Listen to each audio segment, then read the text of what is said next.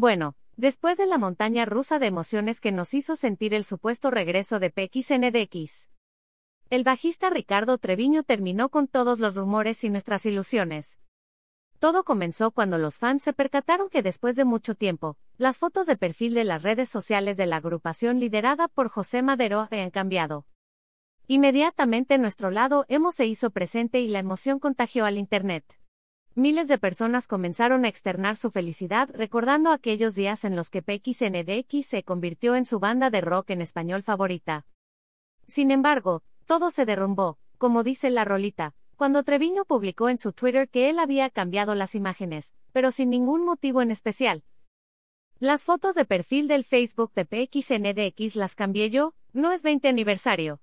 No hay nada. Los quiero mucho. Fin del comunicado, se lee en la publicación del músico.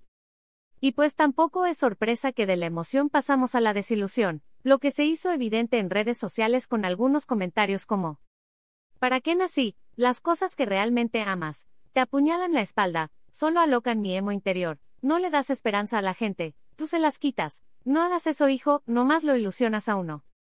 La última vez que PXNDX se presentó ante su público fue el 28 de febrero del 2016, en la Arena Ciudad de México.